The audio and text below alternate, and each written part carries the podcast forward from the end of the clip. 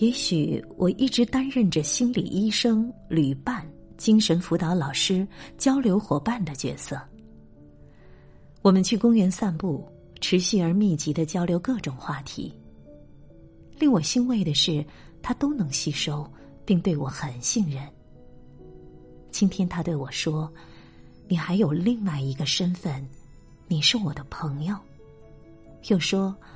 我和你交谈得到的信息量和收获，远远超过自己读一天的书。你说的都是经过亲自咀嚼和消化过的。他现在还经常缠着我一起睡觉，睡觉时长腿长手臂摊开，手指纤细。有时我把头靠在他的肩上，让他抱着我，仿佛我是他的孩子。有时在他睡着时，偷偷的亲他。看到他小时候的照片，知道时间一刻也不停留，忘记在他那么小的时候有没有好好陪伴过他。好像那时我不停的在旅行。早上醒来，如果是周末，我们就躺在一起，拿出手机听歌，一起听很多首再起床。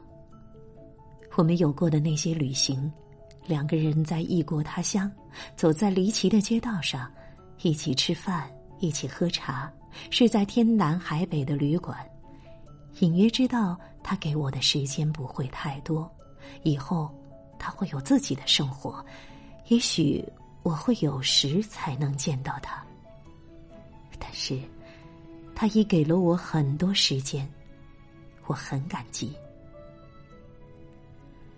和一位母亲聊天，她说：“即便是女孩，在十二三岁的时候，也一心向外，再不愿意和父母在一起玩，互相陪伴。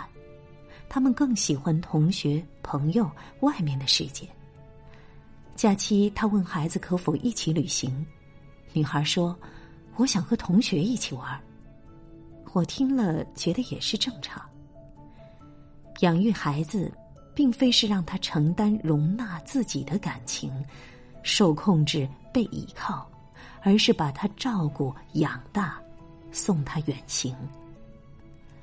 关键是教会他积累和准备远行的行李，上进、善良、有勇气。这情感所包含的一切，最终是为了离别。养大孩子，让他有意。只是一个善行。